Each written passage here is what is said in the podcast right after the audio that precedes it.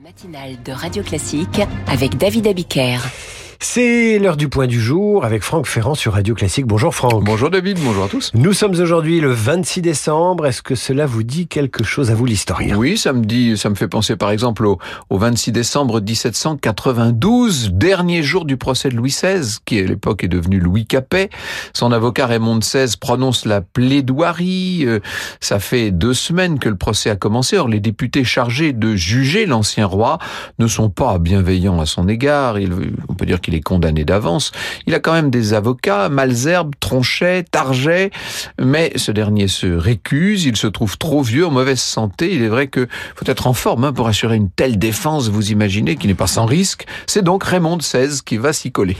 Mais de quoi accuse-t-on Louis XVI Oh bah là, vous avez l'embarras du choix. On a retenu 42 chefs d'accusation. Euh, pour résumer, on l'accuse de trahison.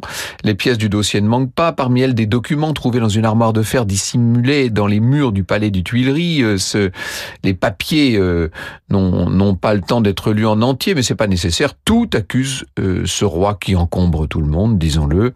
Dans la nuit, Raymond XVI rédige sa plaidoirie ce 26 décembre 92.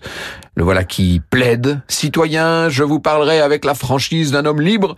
Je cherche parmi vous des juges. Et je n'y vois que des accusateurs. On se rappelle, hein, bien sûr, les mots de, de Raymond XVI. À l'issue du procès, les députés se prononcent à 387 voix sur 721 pour la mort. Le 21 juillet, janvier suivant, ben, ce sera, vous le savez, la décapitation de l'ancien roi Louis XVI. L'avocat de l'histoire sur Radio Classique, c'est Franck Ferrand que vous retrouvez à 9h passées. À tout à l'heure. À tout à l'heure.